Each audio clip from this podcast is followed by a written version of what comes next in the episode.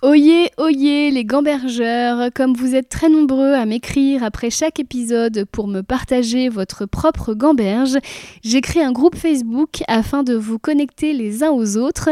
Ce groupe s'appelle Gambergeland, c'est un groupe privé. Pour en être, il suffira de répondre à une petite question et de vous engager à n'y insulter personne. J'ai voulu créer une safe place pour nous, souvent très sensibles et qui nous posons beaucoup de questions. Au plaisir de vous y retrouver. Pour moi, la clé, c'est cette coopération intergénérationnelle qui passe avant tout par une curiosité sincère. Et parfois, c'est ce dont on manque avec les plus jeunes, c'est qu'on vient avec un préjugé et qu'on attend juste qu'ils aient fini de parler pour pouvoir leur dire à quel point ils ont tort. Bonjour à tous et bienvenue dans Gamberge, le podcast où l'on aborde tous les aspects de la vie créative avec ceux qui en parlent le mieux. Je m'appelle Christine Béroux, je suis autrice, humoriste et surtout j'adore me poser un milliard de questions. Ici j'essaye d'apporter un éclairage sur des problématiques que j'ai rencontrées tout au long de ma carrière et dont j'aurais aimé trouver des solutions ou en tout cas des pistes dans un podcast comme celui-ci. Cette semaine, je reçois la journaliste Salomé Saké pour parler de son livre Sois jeune et tais-toi, recueil de témoignages appuyés d'analyses, elles-mêmes étayées de chiffres, au profit d'un constat préoccupant. Nous vivons dans une société qui n'accorde pas assez de crédit à la jeunesse. Cette génération des moins de 30 ans, tributaire des décisions de gens plus âgés qui, et le livre le prouve très bien, ne les comprennent souvent pas. Quel est le rapport avec la créativité, me direz-vous? Eh bien, nous en parlons dans l'épisode. Quel que soit votre domaine d'activité, vous êtes forcément confronté à plus âgés ou à plus jeunes que vous. Moi qui vous parle, je suis pile poil entre les deux. Je subis de temps en temps la condescendance des seniors et suis tentée à mon tour de rendre cette supériorité que l'âge me donne, mais qui en fait ne repose sur rien, à mes collaborateurs plus jeunes. Cette barrière de l'âge est le dos d'âne de toute communication car voir l'autre par le prisme des préjugés liés à sa date de naissance, c'est ralentir l'accès à sa personne, à ce qu'il ou elle est vraiment. Par exemple, il est jeune, donc il ne sait pas de quoi il parle. Elle est vieille, donc elle n'a pas d'humour. Autant de projections infondées qui feront que nous ne communiquerons pas, ou en tout cas pas pareil, et qui à terme porteront préjudice aux deux parties. Voilà pour ce qui est de la collaboration créative, mais le livre de Salomé est bien plus complexe et bien plus alarmant que ça, notamment en ce qui concerne le réchauffement climatique ou l'accès à l'emploi. Pourquoi faut-il revoir notre rapport à l'âge? Pourquoi les Gen Z et les Millennials méritent bien plus que ce qu'on leur octroie aujourd'hui? Pourquoi enfin la problématique du conflit des générations est bien plus centrale qu'elle n'y paraît? La réponse tout de suite. Bonjour Salomé Saké. Bonjour Christine Bérou. Merci de me recevoir euh, chez toi. Et alors, euh, je suis très émue parce qu'il y a un an, on a fait le podcast euh, Livre-Échange. Oui. Et je suis à la même place qu'il y a un an. C'est vrai, exactement. Tu, es à la même place. C'est pas la même heure. Je me rappelle, tu avais pris ton petit goûter. Oui. Et là, je prends le petit-déj. C'est ça. Et on se connaissait pas. C'était la première fois qu'on se rencontrait. Et il s'en est vraiment passé. oh oui pour nous deux en, un an. J'en veux pour preuve ton livre que j'ai à côté de moi, que tu m'as envoyé avec une dédicace qui m'avait beaucoup touchée, et mon livre qui est sur ta plainte. Oui. ouais. Et, en fait, je l'ai repéré. Tu l'as repéré. Bah, en fait, oui, mais parce que tu sais, c'est comme les enfants, tu les reconnais, tes enfants dans la cour de récré, et euh, que je t'avais moi-même envoyé avec deux dédicaces qui se répondent un peu sans le vouloir où on s'était dit toutes les deux euh, que quand on s'était vu l'année dernière, euh, on traversait une période compliquée. C'est vrai. Et nous voilà face à face aujourd'hui. Dans une période moins compliquée. Mais plus forte. Tout à fait. Euh, je trouve que toutes les deux, on a, on, a, on, a, on a beaucoup grandi et évolué en un an. Et je voulais célébrer ça avant ah de bah, rentrer dans le cœur de ce sujet. Et c'est aussi un beau message pour les auditeurs et les auditrices qui nous écoutent, c'est-à-dire qu'il peut se passer des choses en un an. Ah oui. Et Moi, ça a changé du tout au tout. Alors raconte-moi. Oh, je vais pas, je vais peut-être pas développer, mais je pense que c'était une période euh, quand je t'ai vu euh, personnellement très difficile, euh, où je travaillais énormément, j'étais un peu en, bout de course, je venais de finir d'écrire ce livre justement, j'étais dans un espèce de tunnel de travail depuis plusieurs années et j'ai développé des problèmes de santé assez importants dans cette période-là. Et donc c'était, ça faisait beaucoup. Et c'était, vraiment difficile sur le plan psychologique. Et heureusement, aujourd'hui, ça va beaucoup mieux. Euh, alors évidemment, je ne vais pas euh, t'interroger là-dessus parce que c'est dans le domaine du, personnel, mais ce qui est beau, c'est que ce livre, il a un peu suivi ce, processus de souffrance. C'est un peu un accouchement d'une année, en fait, Sauf que toi, tu n'as pas eu la péridurale. ah non, clairement pas, non. tu as, eu, bah, effectivement, tu m'expliquais tout à l'heure que, en fait, ta promo du livre, ça, ça correspondait bah, à ton retour médiatique après six mois d'arrêt de travail. Oui, j'ai eu une un gros passage à vide pour prendre soin de ma santé tout simplement. Donc pendant plusieurs mois, j'ai été arrêtée et j'ai dû euh, prendre euh, ces problèmes au sérieux. Et la sortie du livre avait même été décalée. Elle était, c'était censé sortir en octobre 2022. Et malheureusement, j'ai pas pu assurer la promotion du livre, donc on a décalé la, sortie. Et ce livre est sorti en mars 2023. Et euh, c'est, ça correspond vraiment à une forme de renaissance de mon côté, alors un peu voilà progressive, plus longue, mais c'est pour ça que ce livre a, en plus une signification très particulière pour moi, puisque ça a été euh, un peu grâce à ce livre aussi que j'ai remonté la pente. Oui, alors au-delà de son succès, euh, puisque gros succès de librairie quand même, euh, il a été best-seller euh, très rapidement. Donc bravo. Merci. On fait pas ça pour avoir du succès, mais c'est toujours agréable de savoir que le message qu'on avait à délivrer était dans le bon timing, dans l'air de son temps, et que, et que les gens étaient prêts à le recevoir, à le lire, à y répondre, à, avoir des débats. Puisque là, en ce moment, tu, tu, pars beaucoup à la rencontre de tes lecteurs. Tout à, tout à fait. Et tu vois que ça leur parle. C'est ça qui est très intéressant, c'est que je décris des tensions intergénérationnelles entre les générations. Et j'avais peur, dans un livre qui parle de la jeunesse, de mal parler de ces jeunesses, parce qu'il n'y a pas qu'une jeunesse, évidemment, il y a des jeunesses, la jeunesse est plurielle. Et j'avais peur de, de, mal avoir réalisé la photographie de cette époque. Et de. Je, je voulais surtout pas réduire la jeunesse à ce qui avait été ma jeunesse à moi. Et c'était ça, c'était un peu l'écueil euh, potentiel. Et j'avais peur de ne pas pouvoir euh, réussir à parler aux, jeunes euh, d'aujourd'hui. Et heureusement, en tout cas, il y a une bonne partie d'entre eux qui viennent et qui sont très très actifs et, et qui me font beaucoup de retours. Donc j'ai l'impression d'avoir un peu quand même réussi à représenter en tout cas une partie d'entre eux, à leur donner la parole. Et sur le plan des plus âgés, ce qui est intéressant, c'est qu'ils viennent, qu'il y a du débat, effectivement, et que ça les pique. Et qu'il y a une partie des plus âgés, des seniors, qui réagissent euh, hmm, avec euh, pas mal de, au, mieux d'interrogations et, au pire de, parfois un peu pas, pas, d'agressivité, mais de, de, mécontentement à l'idée qu'on puisse défendre comme ça avec euh, vigueur les plus jeunes. Et je trouvais que c'était intéressant parce que je me disais que j'avais quand même mis le doigt sur euh, quelque chose qui ne concerne pas du tout tous les plus âgés. Je tiens à le préciser, je le précise tout le temps, puisque c'est pas un livre euh, où, enfin c'est un livre où j'appelle à pas mettre tous les jeunes dans le même panier. Donc de la même manière, j'appelle à ne pas mettre tous les plus âgés dans le même panier, heureusement. Mais quand même, il y a des phénomènes, des tendances qui étaient un peu le pressenti que j'avais. C'était euh, on critique les jeunes de manière injuste, c'était ça le point de départ du livre. Euh, il y en a marre euh, qu'on disqualifie les jeunes de cette manière.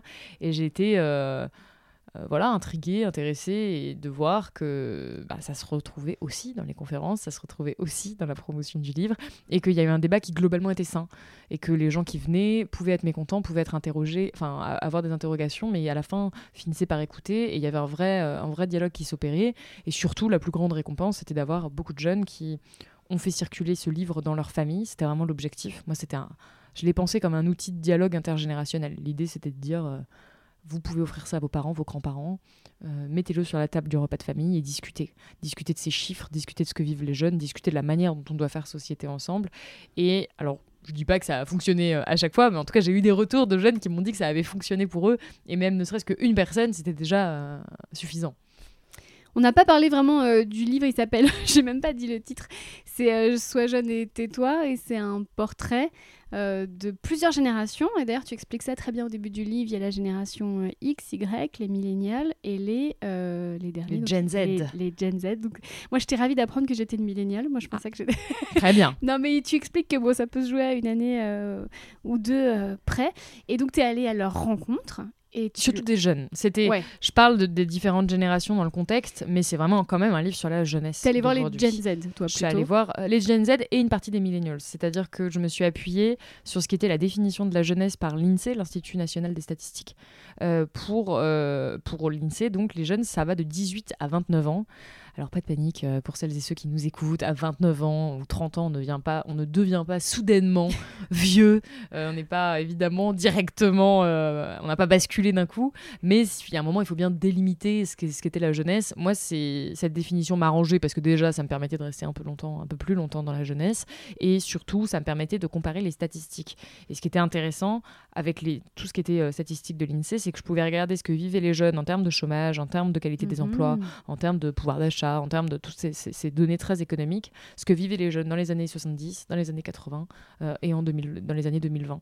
Et hum, ça, ça permettait de, répondre à certaines des critiques, le fameux les jeunes sont paresseux, le fameux les jeunes ne veulent plus travailler, euh, toutes ces, parfois ces préjugés qu'on peut avoir, ça me permettait de donner des chiffres le plus objectif possible et de dire bon écoutez là à un moment c'est pas mon opinion c'est pas un ressenti on a ces statistiques qui nous disent que ça ça ça et ça et donc c'était un outil de pédagogie, un outil argumentaire, et c'est pour ça que j'ai choisi cette définition des 18-29 ans.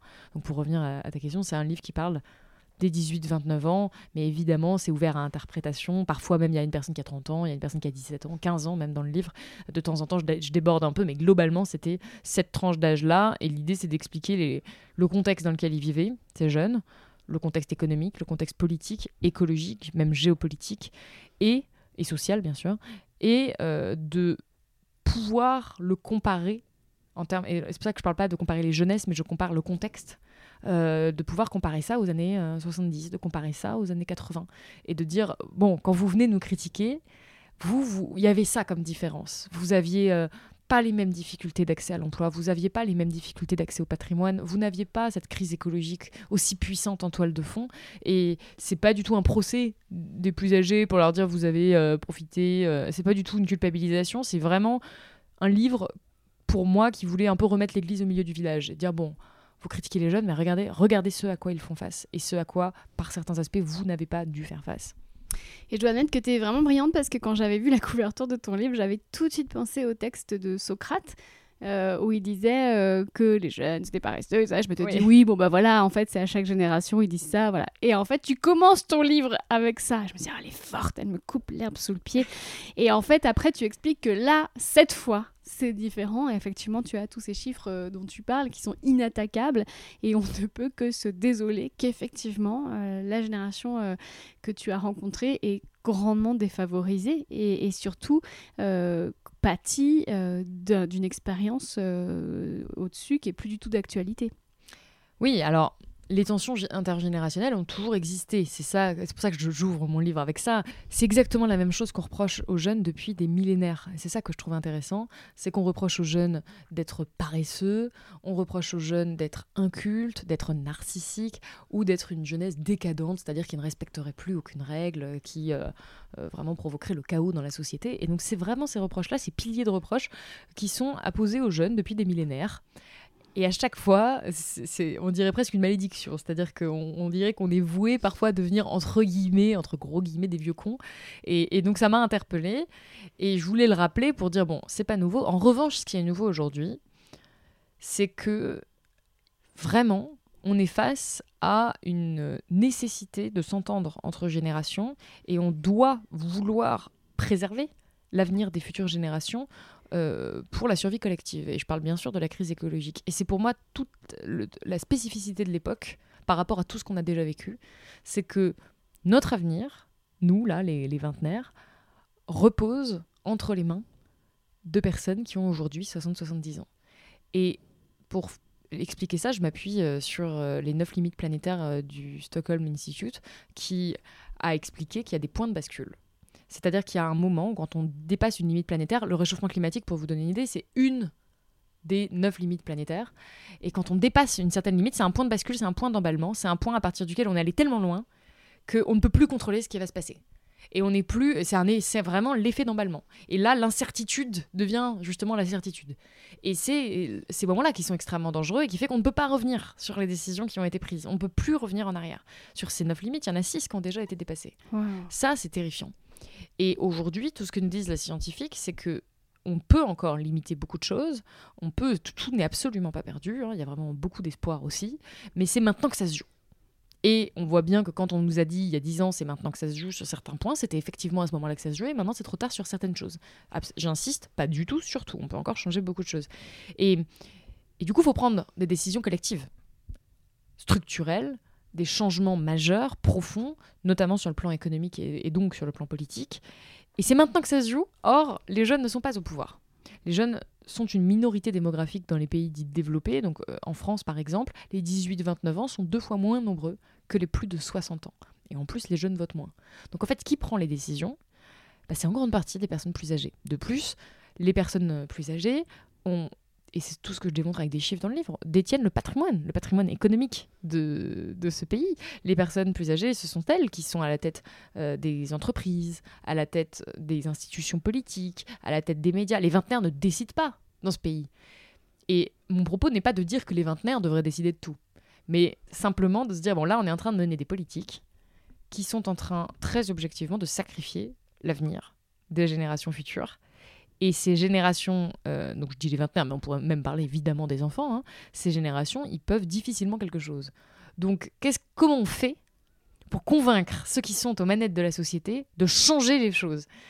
Attention, la grille intergénérationnelle n'est pas la seule grille de lecture. Et c'est pas du tout mon objectif. C'est pas de dire tout se joue que sur les générations. Bien sûr qu'il y a une question de classe sociale qui est fondamentale, euh, qu'il y a plein d'autres fractures dans la société. Le genre aussi. J'allais te le dire, évidemment, le genre. En fait, c'est une des fractures. Mais souvent, elle est gênante, cette fracture générationnelle, parce que c'est dans les familles. Et que on n'a pas envie de fracturer euh, les familles euh, parce que les différentes classes d'âge, on les côtoie au quotidien. Et il y a quelque chose d'un peu embarrassant. Et moi, j'avais un peu envie de lever le tabou là-dessus et de dire bon, bah, clairement, euh, voilà, voilà les chiffres, on est inégaux. Les jeunes ont moins de pouvoir que les plus âgés, de manière extraordinairement frappante, surtout vraiment à tous les étages de la société. Et aujourd'hui, on a besoin que les plus, enfin, je dis les plus âgés, mais en fait l'ensemble de la société, bien sûr, prennent des décisions radicales, des changements de vie profonds pour pouvoir préserver l'avenir de ces plus jeunes. Et ce que je crois, c'est qu'on n'a pas assez envie de préserver l'avenir des plus jeunes, sinon on ne ferait pas ce qu'on est en train de faire. Et c'est pour ça qu'il y a toute une partie sur les politiques publiques, il y a toute une partie sur l'écologie dans un livre sur les jeunes où on pourrait se dire mais pourquoi elle allée interroger des scientifiques? Et, en fait j'ai voulu interroger ces scientifiques pour objectiver ça et pour dire même des personnes qui sont vraiment les, plus spécialistes de la question euh, sont d'accord sur ce constat que, vraiment ce qu'on est en train de faire, c'est de sacrifier l'avenir des futures générations. C'est aussi ce que nous dit le rapport du GIEC, qui met en exergue les différences entre les générations, parce qu'encore une fois, le changement climatique euh, et la perte de la biodiversité, la crise écologique de manière générale, ça touche tout le monde. Les personnes qui sont décédées euh, l'été dernier euh, de la canicule étaient en majorité des personnes plus âgées, donc ça touche tout le monde. Par contre, clairement, moi, à 28 ans, je vais vivre davantage les conséquences de cette crise que quelqu'un qui a 80 ans aujourd'hui.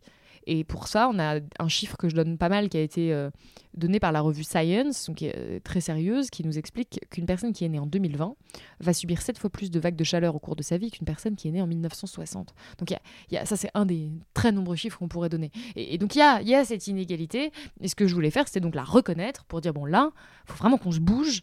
Et il faut vraiment que vous preniez conscience que euh, vous ne pouvez pas faire reposer sur les jeunes les seuls possibilité de changement. Vous pouvez pas dire ah les jeunes vous allez tout reconstruire. En fait on pourra pas reconstruire. Et et c'est ça, ça qui change tout. Et c'est ça qui change euh, par rapport à tous les autres conflits de génération qu'on a pu avoir dans l'histoire. C'est que là, nous, on est dépendants, maintenant, des décisions par les plus âgés qui vont être prises aujourd'hui et dont on continuera à subir les conséquences dans 10 ans, 20 ans, 30 ans, 40 ans, 100 ans, 1000 ans. Et c'est pour ça qu'on doit avoir cette espèce de sursaut et une certaine envie, volonté de la part euh, de, des seniors aussi de se mobiliser euh, pour, pour les jeunes en fait. Euh, alors tu es journaliste et donc tu as, es obligé d'avoir une, honnêteté intellectuelle et émotionnel et ton livre est inattaquable et euh, une personne, un senior qui le lit, euh, à mon avis, ne peut que être d'accord avec toi. Mais est-ce que euh, tu envisages le fait que tout simplement ils n'ont pas envie de que les choses changent parce qu'ils sont trop attachés à leurs privilèges et que leur résistance, c'est pas du tout une résistance intellectuelle, c'est juste une résistance de mauvaise foi? Tout simplement, et qu'aucun livre ne réussira à les faire changer sur ce point. Tu parles d'un actionnaire de chez Total en début de livre. des cas extrêmes. Hein. Oui, mais et si le cas extrême, c'était la majorité? Et que c'est pour ça que rien ne change? C'est la grande question.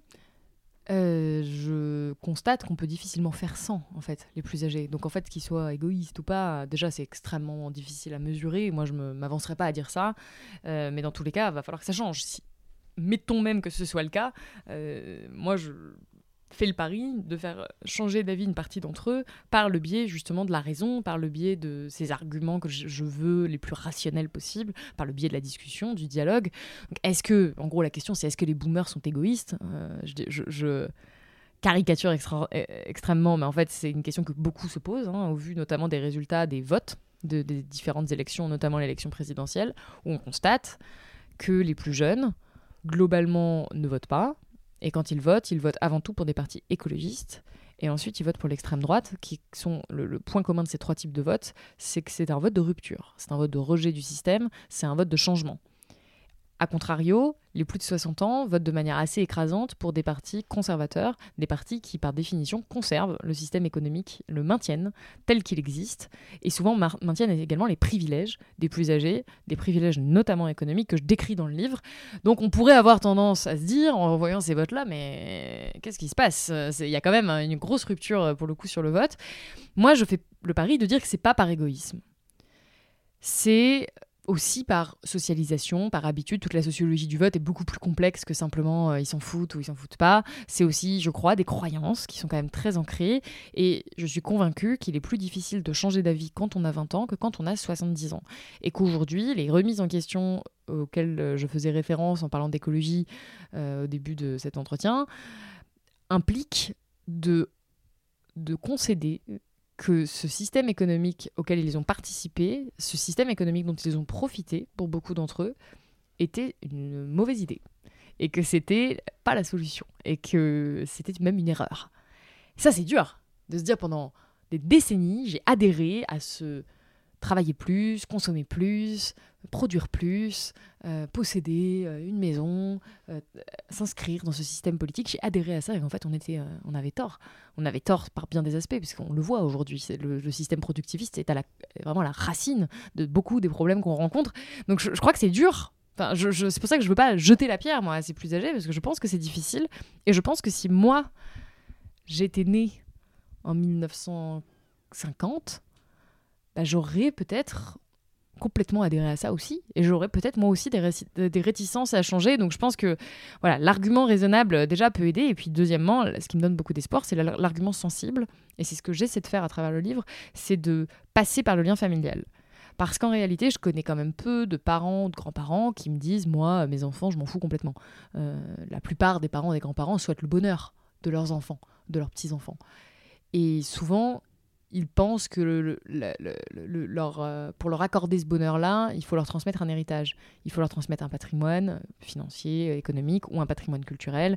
Et que c'est comme ça qu'on s'assure de, la prospérité de, de, nos générations, de notre descendance en réalité. Et ce que j'essaie de montrer dans le livre, c'est que c'est pas le cas. Et qu'aujourd'hui, au vu de la crise écologique à laquelle on fait face et de la crise économique et politique qui va avec, parce que c'est il faut vraiment avoir conscience qu'aujourd'hui, bah, notre sécurité euh, est menacée à très court terme, hein, euh, à des échelles tellement grandes que c'est vertigineux, euh, à un point que l'argent ne nous protégera plus.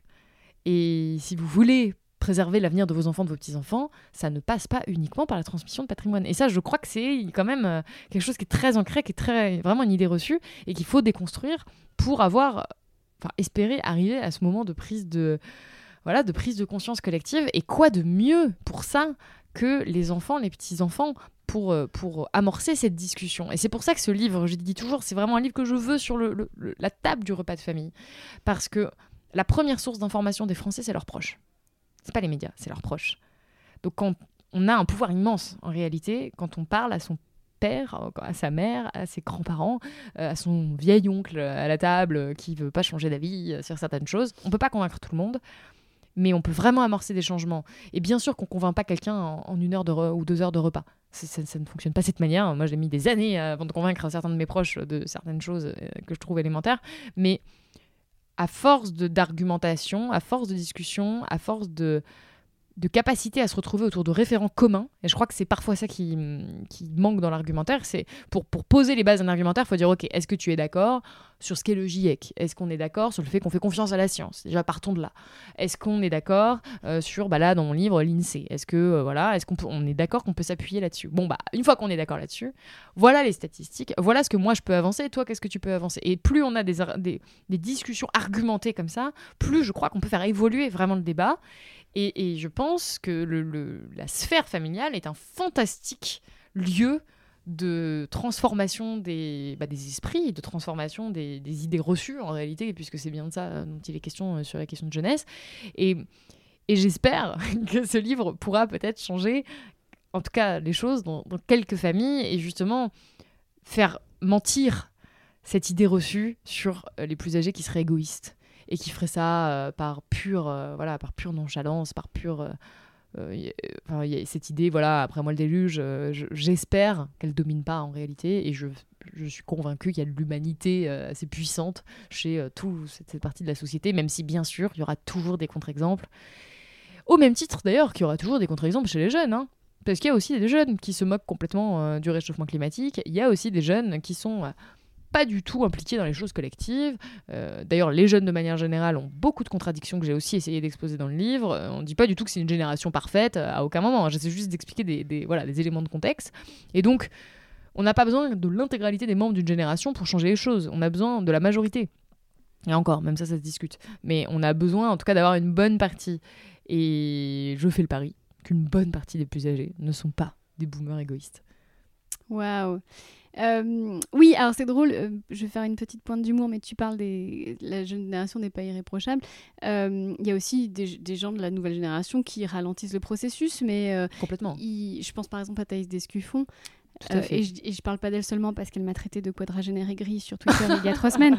Euh, mais typiquement, tu vois, j'étais en train de préparer ce podcast quand elle m'a insulté sur Twitter et je me suis dit, bon, bah là, elle est en train de me traiter de vieille conne aussi et je pense que euh, bon là pour le coup elle, elle, est une extrême dans tous les sens du terme mais euh, c'est vrai que je, je, vais dire pour la première fois de ma vie je vais dire nous les vieux mais euh, bon je, je, vais quand même ça va. Non mais j'ai 41 ans et c'est vrai que d'être traité de vieux con vieille conne ou quoi ça fait mal. ça fait mal et c'était la première fois que ça m'arrivait avec Thaïs Descuffon je la remercie parce que ça m'a permis de déconstruire certaines choses on, me on rappelle qu'il y a une personnalité d'extrême droite oui oui et porte, ancienne porte-parole de génération identitaire qui a été condamnée pour injure publique qui prône mais qui a une vingtaine d'années, c'est vrai qu'elle est très très jeune. Oui, oui, antiféministe, qui dit que la place de la femme est dans la cuisine, bon bref. Et, et donc elle s'en est prise à moi parce que je revendiquais mon célibat heureux. Elle a dit que j'étais l'archétype de la quadragénaire aigrie. Et en fait, je, je, me suis retrouvée non pas face à une antiféministe, mais face à une jeune personne qui me reprochait euh, mon âge. Et c'était la première fois que ça m'arrivait. Et je me suis dit, waouh, ça fait mal. Et c'est de l'anti-jeu, en fait. Parce qu'avant d'être un âge, on est une personne avec un vécu, une expérience. Et je pense que c'est ça aussi, tu parles des, des gens euh, chez qui ça pique quand tu vas à la rencontre de tes lecteurs. Je pense que c'est ça aussi qui fait peur à la personne un peu plus âgée. C'est en fait, je veux pas qu'on me reproche d'être juste un âge, en fait. Mais totalement, et d'ailleurs c'est ce que je reproche aux plus âgés qui critiquent les jeunes. C'est-à-dire que dans, dans, un sens comme dans l'autre, c'est absurde de réduire quelqu'un à son âge et ce n'est pas un argument. Ce n'est pas un argument. Donc au même titre que c'est comme si moi je disais à quelqu'un de plus âgé d'être trop vieux pour être écolo. Enfin ça n'a absolument aucun sens. Ouais. Et eh bien dans la même euh, pensée, on peut fustiger le fait que des personnes plus âgées disent aux jeunes t'es trop jeune pour comprendre. Ça, c'est vraiment un grand truc. Quoi. Moi, ouais. je l'ai entendu euh, des millions de fois. Alors là, je commence à moins l'entendre parce que je m'approche de la trentaine. Mais combien de fois j'ai essayé d'expliquer des choses et on me disait Ah non, mais tu comprendras quand tu seras plus grande. Euh, ou vous êtes idéaliste, euh, vous les jeunes, euh, vous êtes naïfs. Mais ça va avec l'âge. Et, et c'est vraiment, euh, je pense, une erreur intellectuelle, une erreur, une erreur d'argumentaire que de réduire quelqu'un à son âge et de l'utiliser comme un argument valable. Et donc, effectivement, ce que, le fait que Thaïs Descuffon te renvoie à ton âge, pour moi, révèle plus quelque chose de sa faiblesse intellectuelle à ce moment-là que euh, de, de la vérité euh, concernant euh, ta potentielle, comme on dit, aigreur liée, liée, à ton âge. Enfin, c est, c est, ça n'a absolument, ça n'a absolument aucun sens. Et je pense, j'ai essayé d'analyser le fameux hockey boomer, qui est central, parce que c'est vraiment quelque chose, une arme qu'ont utilisé beaucoup de jeunes. C'est-à-dire que face aux critiques qui leur sont vraiment imposées de manière extrêmement récurrente, ils ont fini par avoir cet argumentaire. Alors moi, moi, je fais mon analyse, c'est de dire le hockey boomer est venu après les critiques.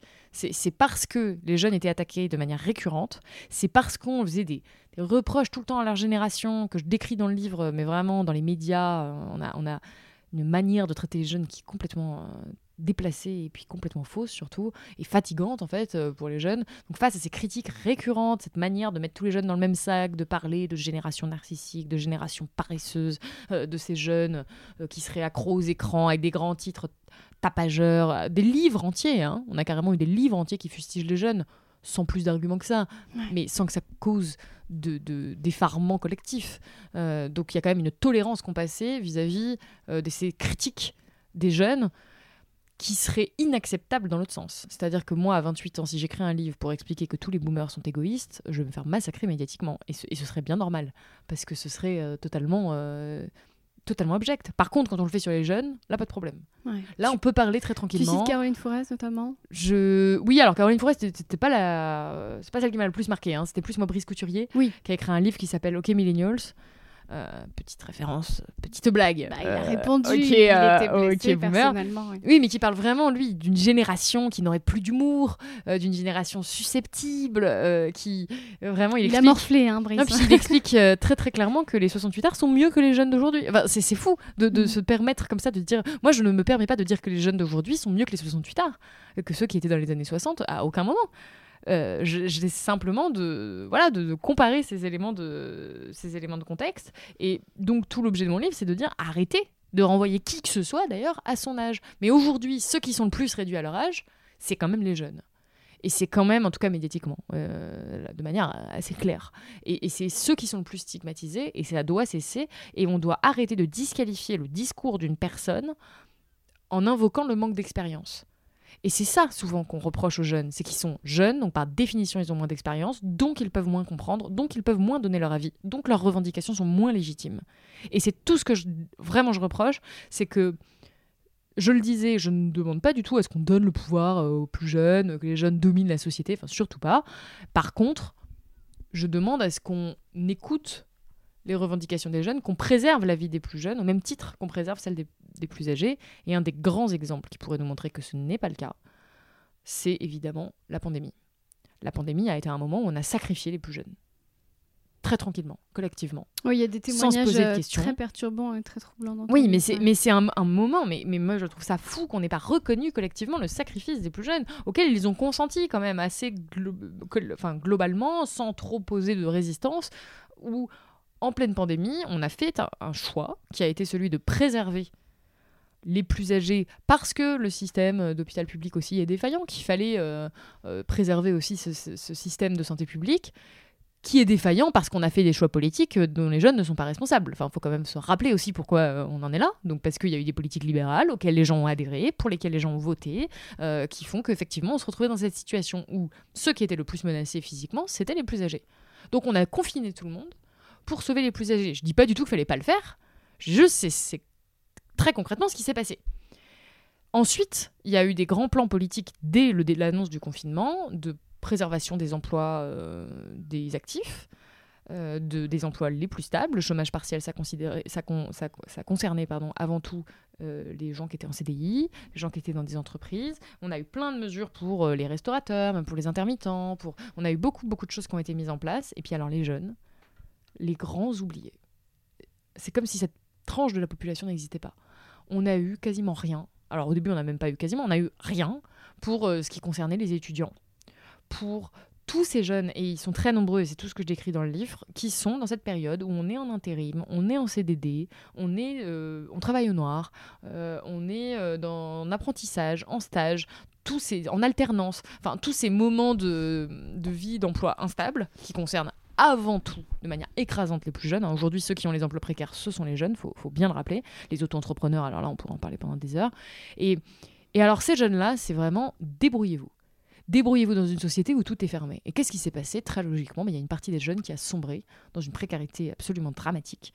Et on a mis des mois et des mois, huit mois pour être précise, avant de se dire ah peut-être qu'il faut mettre en place des politiques publiques pour, pour euh, rattraper ces jeunes qui sont en train de couler. Et donc il y a eu ceux qui ont sombré dans une précarité très très immédiate, très matérielle, qui tout simplement n'avaient plus à manger. Donc c'est ceux qu'on a vu faire les files d'attente pour bénéficier d'aide alimentaire. Ou encore une fois, on a attendu d'avoir ces images à la télévision de milliers de jeunes qui faisaient la queue pour avoir du pain, euh, tellement euh, littéralement ils n'arrivaient plus à subvenir à leurs besoins de base. Donc là, ça, ça c'était vraiment la pauvreté la plus, la plus extrême. Mais après, il y a eu tous ces jeunes qui ont perdu leur logement parce qu'ils ils avaient un logement euh, auquel ils ne pouvaient plus payer leur logement, donc ils ont dû rentrer chez leurs parents, donc ça a interrompu leurs études. Enfin, il y a plein de jeunes qui ont eu vraiment ce parcours de vie brisé, ces années d'études à l'étranger. Il y a 200 000 personnes euh, qui sont des jeunes, 200 000 jeunes qui partent chaque année pardon, en Erasmus ou à l'étranger de manière générale dans le cadre de leurs études.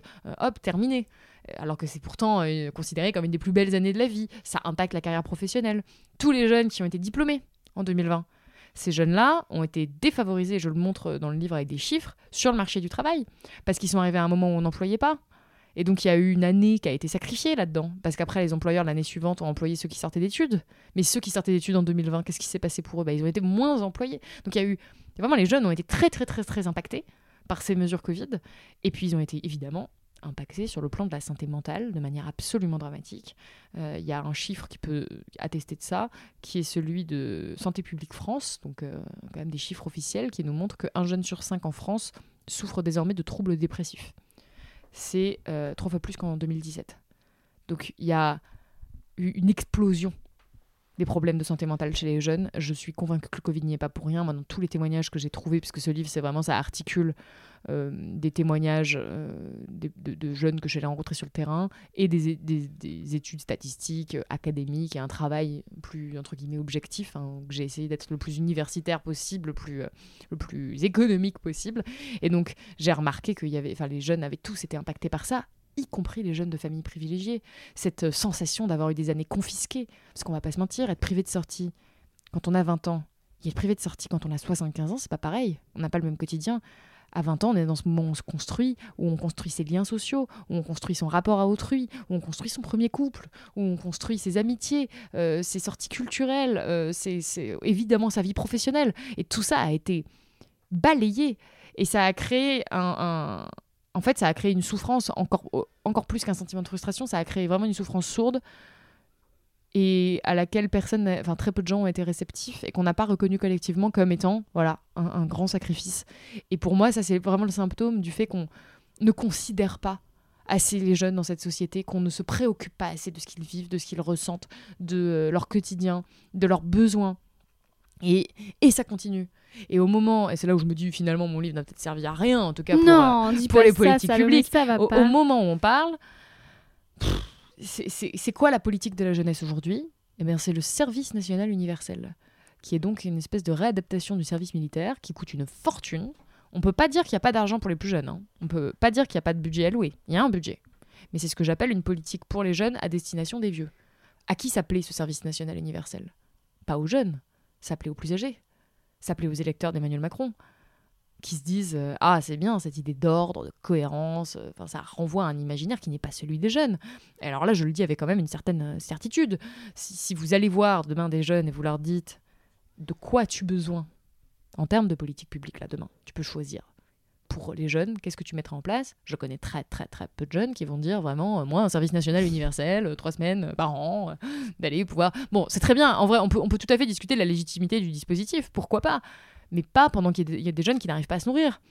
Pas alors que les jeunes ont des difficultés majeures pour accéder à l'enseignement supérieur public. Euh, pas quand, des jeunes ont de telles difficultés d'insertion professionnelle. Pas quand on est en train de sacrifier en matière d'écologie l'avenir de ces mêmes jeunes. C'est pas possible. C'est pas, c'est pas, euh, c'est pas la priorité en réalité ce service national universel. Donc on continue à s'occuper des jeunes sans les écouter.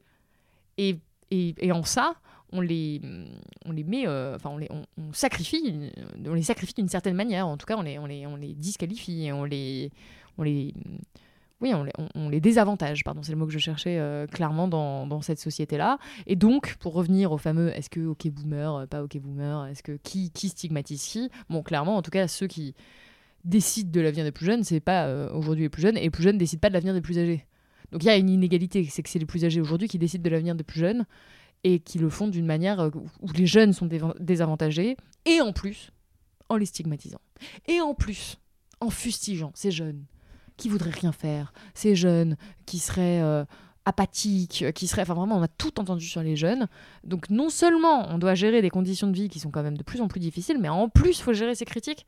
Eh bien, il y a des jeunes qui répondent en disant, bah ok boomer. Ok boomer, de toute façon, tu comprends rien à ce qu'on vit. Tu n'essaies pas de comprendre ce qu'on vit et ta critique n'est pas légitime, et donc ok boomer. Et moi je trouve ça intéressant de voir la viralité qu'a pris cette phrase, enfin cette expression. C'est-à-dire que ça a été sorti à la base par une députée néo-zélandaise euh, qui, a, qui a répondu ça au Parlement. Et le truc est devenu complètement viral jusqu'à être utilisé en France par une chanteuse comme Angèle euh, pour, pour, pour moi, pour qualifier l'incompréhension parfois générationnelle et pour qualifier le. C'est vraiment une réponse au mépris ressenti, en tout cas, euh, des plus âgés enfin ressenti par les plus jeunes, ce mépris des plus âgés. Et hum, je pense qu'il ne faut pas s'offusquer quand on, on, dit OK boomer, mais plutôt s'interroger sur ce que ça dit de, de, notre société et de la manière dont on traite les jeunes. C'est une réponse un peu longue, mais je crois. Non, mais j'ai adoré, et puis c'est d'actualité, parce que la caricature, elle est partout tout le temps. Là, récemment, lors des émeutes, bah, c'est la faute des jeux vidéo. Donc, euh, Ah oui. donc en fait, c'est c'est sans fin. Grande déclaration. Euh, à tout ce que tu viens de dire, moi j'avais beaucoup vu l'argument euh, rapport au sacrifice des jeunes pendant la pandémie. J'ai beaucoup vu euh, l'argument atroce et coq et, et de, des boomers justement qui répondaient euh, oui mais les jeunes euh, pendant la guerre les, la, pendant la guerre. voilà sauf que les boomers n'ont pas connu la guerre on le rappelle puisqu'ils sont nés juste après au contraire ils ont vécu l'âge d'or juste après. Et en fait il y a une espèce de quand même de, déni de mauvaise foi de se dire enfin je te laisse répondre parce que non mais c'est exactement c'est vraiment c'est vraiment l'argument hein. c'est que dès que les jeunes se plaignent oui, mais euh, bah, je, cite même dans le livre des la extraits. guerre que je n'ai pas vécu. Non, mais je, cite même des extraits de télé, hein, vraiment euh, à, grande heure de grande écoute, où il y a des, des, journalistes qui disent Oui, mais en 14-18, c'était dur aussi. Oui, mais vous n'étiez pas là en 14-18, bah, parce que je sache. Euh, et donc, on compare souvent la souffrance des jeunes à des époques que ceux qui se revendiquent de ces époques n'ont pas vécu. et c'est ça, quand même, qu'il faut rappeler c'est que oui, effectivement, je pense qu'il y a eu des heures euh, extrêmement sombres dans notre histoire, qu'il y a eu des jeunes qui ont vécu des périodes atroces. Euh, évidemment, les guerres mondiales font partie de ces périodes. On ne peut pas totalement établir une gradation euh, des souffrances, mais c'est sûr que moi, je préfère vivre maintenant qu'en pleine Seconde Guerre mondiale, évidemment. Mais c'est pas la question. Mais c'est pas la question, exactement. Et surtout, on peut quand même rappeler qu'il y a eu une période de prospérité absolument inédite après la Seconde Guerre mondiale, en Europe, en France notamment, et qu'on a eu une période également de, voilà, de, prospérité économique où euh, il y avait de l'espoir. Et je crois dont ont bénéficié les boomers. Dont ont bénéficié les dix boomers. À aucun moment il faut simplifier une époque. Il y a eu son lot de souffrances. Évidemment qu'on ne, à aucun moment on dit à nos parents, nos grands-parents, vous avez eu une époque parfaite et nous c'est horrible. Pas du tout. Il y avait plein de problématiques. Euh, qui avait à cette époque qu'on n'a plus aujourd'hui. Par exemple, moi je suis ravie d'être une femme en 2023 et pas en 1960. Très clairement, il y a eu une évolution de ce côté-là. Euh, il y a des choses qui se sont améliorées. On pourrait aussi parler de sécurité au travail, quoique c'est en train de se redégrader, mais il y, a quand même, euh, il y avait des normes, par exemple, en termes de sécurité au travail dans les années 60, qui étaient quand même bien moindres que celles qu'on peut avoir aujourd'hui. Donc il y a des comparatifs qu'on peut établir aussi dans l'autre sens et dire il y a des choses qui se sont améliorées, mais il y a aussi beaucoup de choses qui se sont dégradées. Et on le voit notamment en termes de capacité à se projeter dans le futur. Et c'est peut-être là, encore une fois, une grande différence avec nos parents, nos grands-parents. C'est qu'on, les jeunes d'aujourd'hui n'ont plus l'impression qu'ils vont avoir une meilleure vie que leurs parents ou leurs grands-parents. Et c'est pas qu'une impression, c'est la réalité économique. C'est-à-dire que les jeunes d'aujourd'hui sont plus diplômés, par exemple. Il y a eu ce qu'on appelle la massification scolaire. Les jeunes n'ont jamais été aussi diplômés. Il n'y a jamais eu autant de jeunes qualifiés. Et pourtant, ces diplômes ne protègent plus contre le chômage. Et ça, ça a été montré par le sociologue Louis Chauvel, euh, notamment, dont je parle dans le livre, où, ça, ça crée des, fractures et des incompréhensions. Parce tu que... parles d'inflation scolaire, c'est ça? Exactement. Et, mm, qui est de dire. Moi, c'est quelque chose que j'ai vécu à titre personnel, par exemple. Je suis plus diplômée que mes parents. Et pourtant, euh, j'ai un emploi moins stable qu'ont pu avoir mes parents au même âge, euh, avec moins de pouvoir d'achat et moins bien rémunéré et ben, moins, oui, moins de, de stabilité dans, dans, la vie. Et hum, il y avait quelque chose avec euh, ma famille où ils disaient Mais attends, t'as fait toutes ces études, euh, t'as as fait vraiment le parcours euh, méritocratique comme il faut, tu as fait les stages, tu travailles jour et nuit. Comment ça se fait que t'es pas un CDI Et ça, on me le disait quand j'avais 25 ans. Et moi, je disais, mais en fait, je suis journaliste, pigiste. et, et, on me disait, oui, oui, à l'époque, il y avait aussi des journalistes pigistes, mais après, ils étaient pris en contrat. Donc, qu'est-ce que tu fais de mal, quoi? Il y avait un truc un peu suspicieux de... qui impliquait que forcément, j'avais merdé quelque part. Et moi, ce que j'essayais d'expliquer, c'est que le contexte avait changé, qu'aujourd'hui, la plupart des jeunes n'étaient pas employés en, CDI dans le journalisme. Et on te disait, oui, c'est ça, trouve pas d'excuses. Oui, c'est ça. Il y avait un peu un truc où, il y avait, mais c'était pas méchant, c'était vraiment de l'incompréhension sur les changements Et de contexte. aussi, je pense. Oui, du... C'est trop dur de, de se dire que son enfant n'a pas les mêmes chances que nous aussi. peut-être. Je le dis en tant pas. que maman. Faudrait, faudrait parler à, à mes parents. Ouais. Mais en tout cas, Eh bien, ils sont là. Non, pas du tout. non, mais en tout cas, c'était c'était vraiment un. Enfin, c'était, facteur de frustration chez moi parce que j'avais l'impression qu'on reconnaissait pas mes efforts et qu'on voyait pas que je me débattais de toutes mes forces et que, et que, c'était juste pas aussi simple et que j'avais beau avoir tout bien fait, ben ça marchait pas et qu'à leur époque ça aurait marché différemment. Et ça, il y a beaucoup de jeunes qui le ressentent. Et encore une fois, ça se retrouve dans les chiffres, hein, très clairement. Aujourd'hui, à diplôme égal, on n'a plus du tout accès aux mêmes fonctions. Donc il faut être toujours plus diplômé. Et puis après, on est surdiplômé. Et puis quand on a vraiment trop de diplômes, on peut même plus rien avoir du tout dans certains cas. euh, parce qu'on on fait peur aux employeurs. Donc euh, c'est vraiment très compliqué quand même d'être jeune aujourd'hui et de, s'insérer sur le marché de l'emploi dans certains domaines, bien sûr, parce qu'il y a des domaines où il n'y a pas de chômage. euh, tous- les domaines ne sont pas concernés. Mais il y a vraiment, là, c'est par exemple une très grosse différence générationnelle. Et à- tous ces jeunes à qui on a dit, vous avez qu'à vous bouger, quand on veut, on peut travailler à l'école et ça va bien se passer, bah, il y a une partie d'entre eux qui découvrent que pas du tout.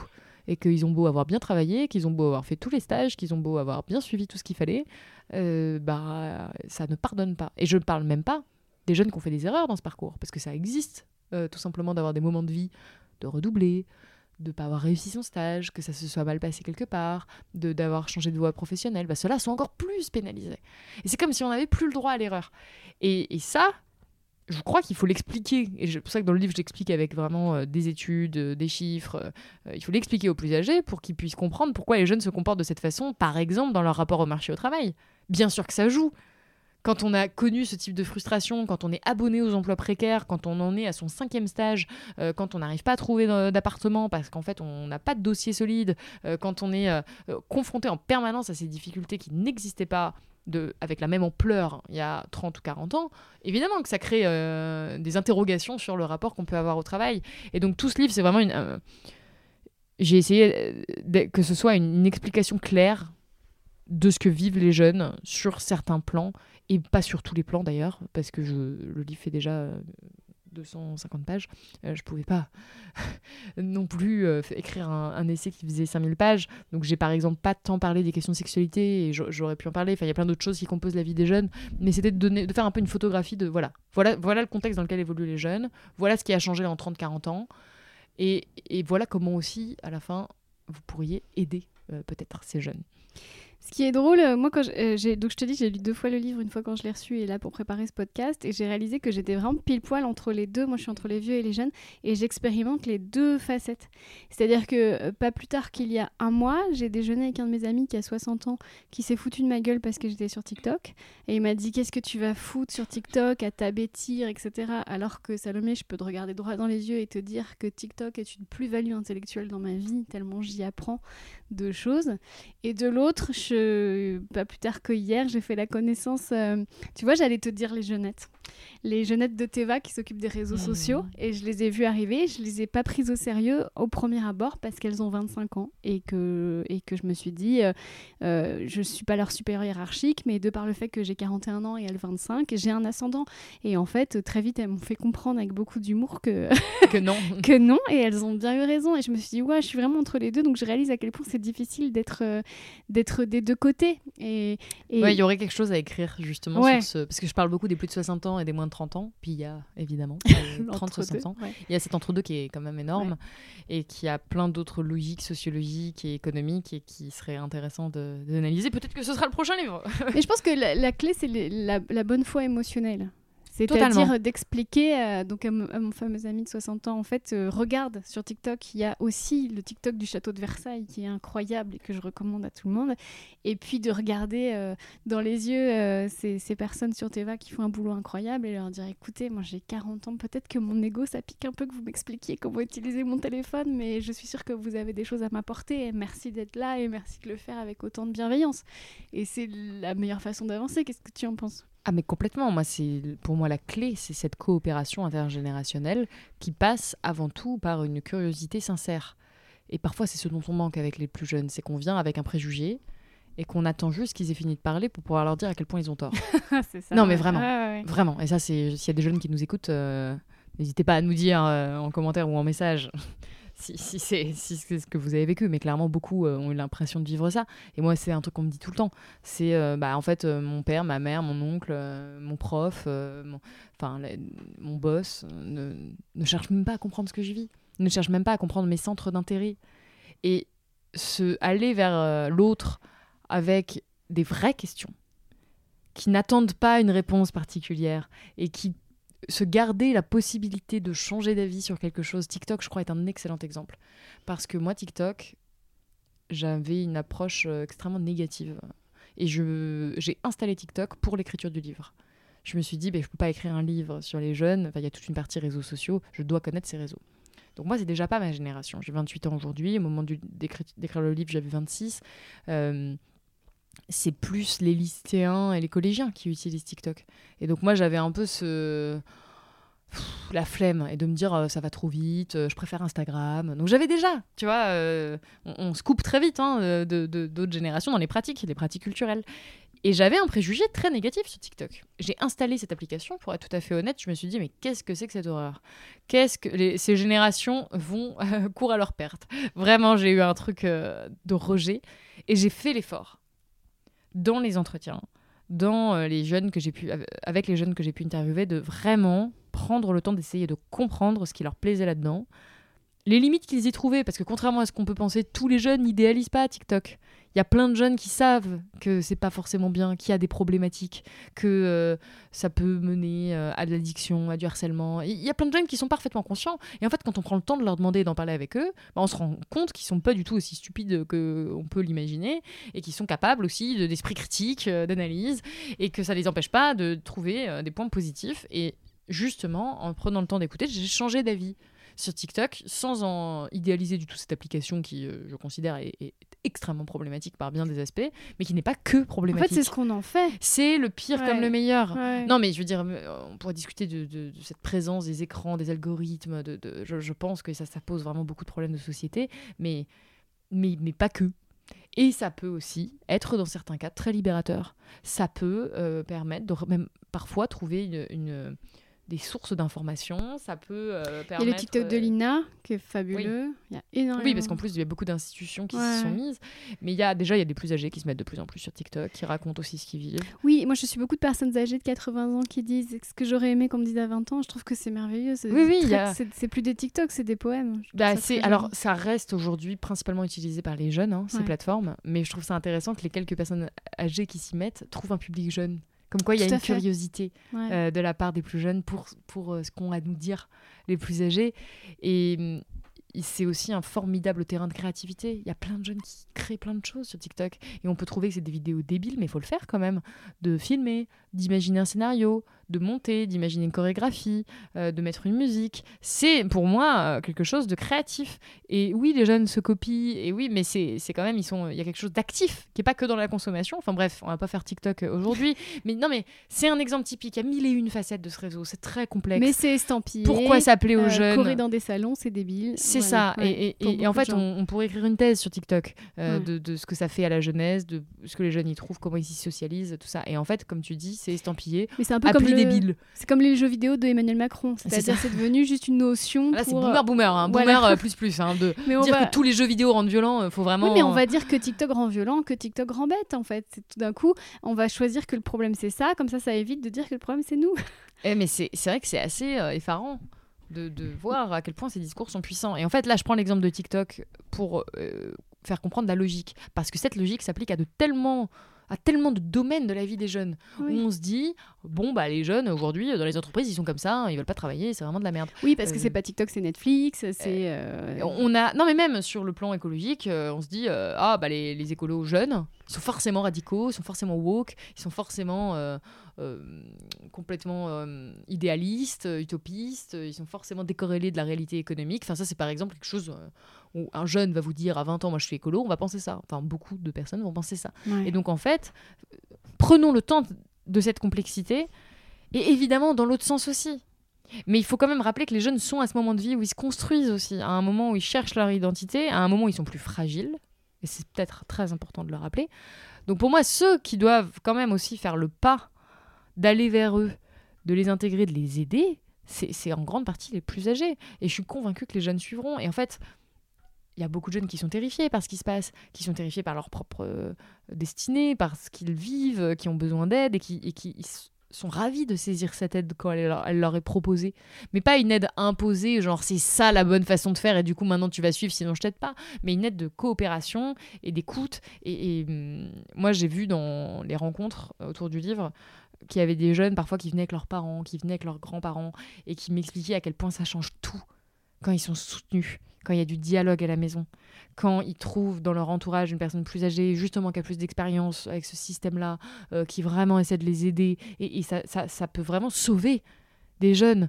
Et c'est ceux qui se sentent exclus, qui se sont dans cette solitude, euh, parfois, cet sentiment d'incompréhension de l'entourage, ça peut vraiment faire des dégâts. Et, c'est vraiment difficile à vivre, en fait, pour beaucoup de jeunes, même si certains se défendent en disant Ok, boomer, et bon, voilà, c'est marrant. Euh, globalement, le sujet n'est pas drôle. Et, le fait qu'on qu'on enfin qu'on oui qu'on qu'on taxe comme ça les jeunes avec ces, ces préjugés je trouve que c'est vraiment un sujet de société grave et c'est vraiment quelque chose auquel il faut mettre fin euh, bon ne serait-ce que pour les jeunes eux-mêmes mais ensuite je le disais pour assurer la survie collective de tout le monde parce qu'on n'a pas le choix et c'est vraiment le message du livre c'est de dire bon là euh, on est au pied du mur on est non dos au mur comme on dit au pied du mur Euh, écoute, on est dans la merde. on est Ouais. dans la merde je ne parle plus français hein. ces jeunes qui ne connaissent Ah, plus le vocabulaire 11 heures. et, hum, et, et donc, il faut absolument trouver des moyens de coopération et de dialogue. Et je le disais, moi, je pense que les jeunes, pour beaucoup d'entre eux, sont tout à fait prêts au dialogue, contrairement à ce qu'on peut penser. Je voudrais quand même apporter une petite touche d'optimisme. Parce que euh, moi, quand j'avais euh, 8 ans, euh, vraiment à l'époque, les enfants n'étaient pas considérés comme des êtres euh, pensants. Tu vois, on était des bébés. Des enfants, on n'avait pas. J'étais dans une école catholique où vraiment c'était. Bah là, pour le coup, c'était vraiment sois jeune et tais-toi. On n'avait pas le droit à la parole, nos sentiments n'avaient aucune valeur. Et moi, jusqu'à très tard, mes sentiments n'ont eu aucune valeur. Et je me demande s'ils en ont déjà. Parce qu'en fait, une fois qu'on est parents, enfin, les boomers vont voir leurs enfants enfants, même à 40 ans, ils, resteront enfants tout le temps.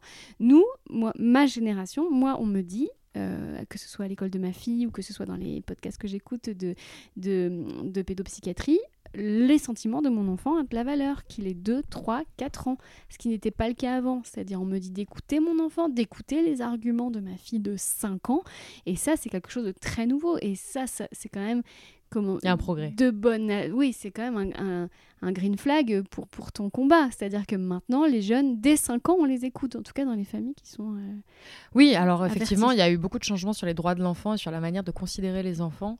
Et c'est d'ailleurs une des raisons pour lesquelles j'ai vraiment pas intégré les enfants dans le livre, parce que je crois que c'est vraiment à part et c'est un autre temps de la vie. Mais c'est aussi un temps où on a beaucoup de pouvoir euh, sur l'enfant et on a beaucoup, euh, en tant qu'adulte, on a ne serait-ce que le pouvoir euh, légal, hein, euh, c'est-à-dire qu'il est sous votre responsabilité.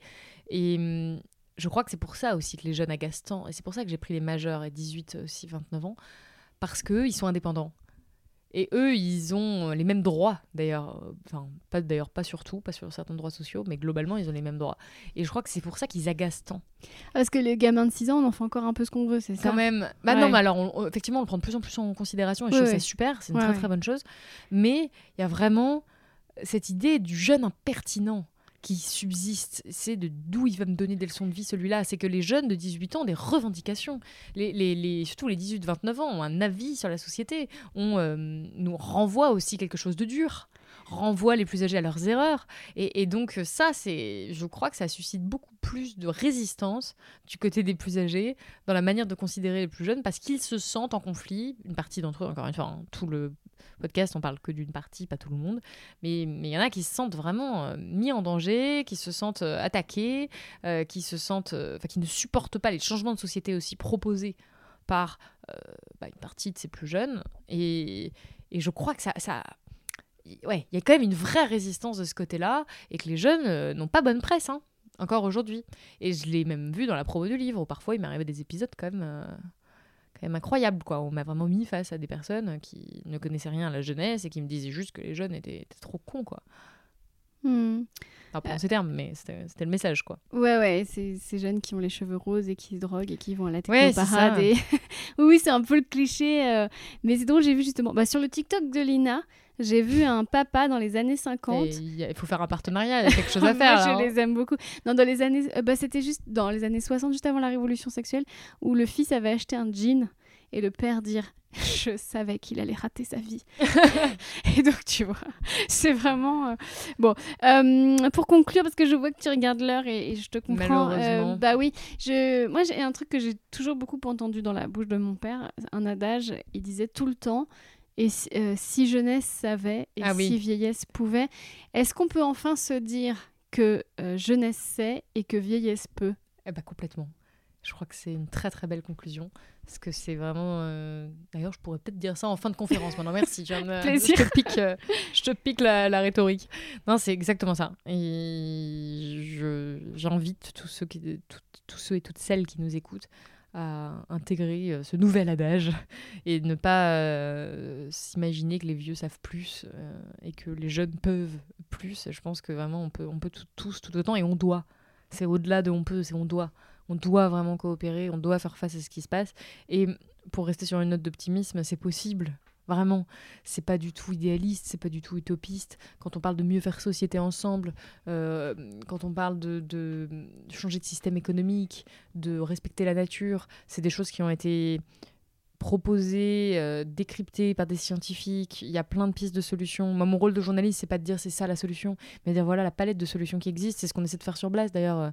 Euh, Enfin, Blast, le média pour lequel je travaille, donc euh, Mm. de manière euh, quotidienne. On essaie de montrer qu'il existe autre chose et on n'est pas obligé de vivre dans une société où il y a 50% des bénéficiaires du Resto du Cœur euh, qui ont moins de 25 ans. On n'est pas obligé de vivre dans une société où il y a 9 millions de personnes sous le seuil de pauvreté. On n'est pas non plus obligé de vivre dans une société où, quand les personnes sont trop âgées, on les met dans des EHPAD dysfonctionnels extrêmement onéreux. Euh, on n'est pas, enfin dysfonctionnels, maltraitants même. hein. On pense au, scandale Orpea. Euh, tout ceci n'est pas une fatalité. Ce système économique est un choix, est un choix politique. Et ce système économique qui détruit les conditions d'habitabilité de la planète est, très clairement un choix.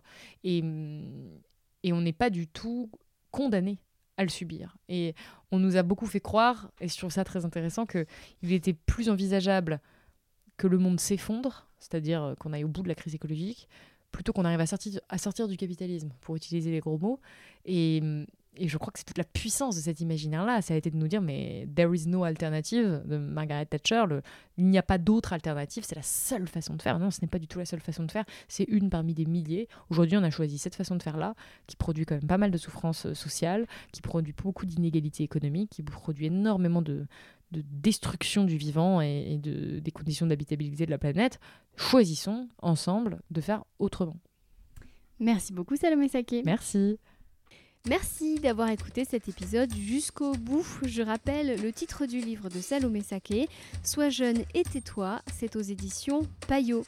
La semaine prochaine, pas d'émission pour cause de vacances scolaires, pas exclu que je prenne même deux semaines, je n'ai pas encore décidé. En attendant, je vous souhaite de gamberger juste ce qu'il faut. À très vite.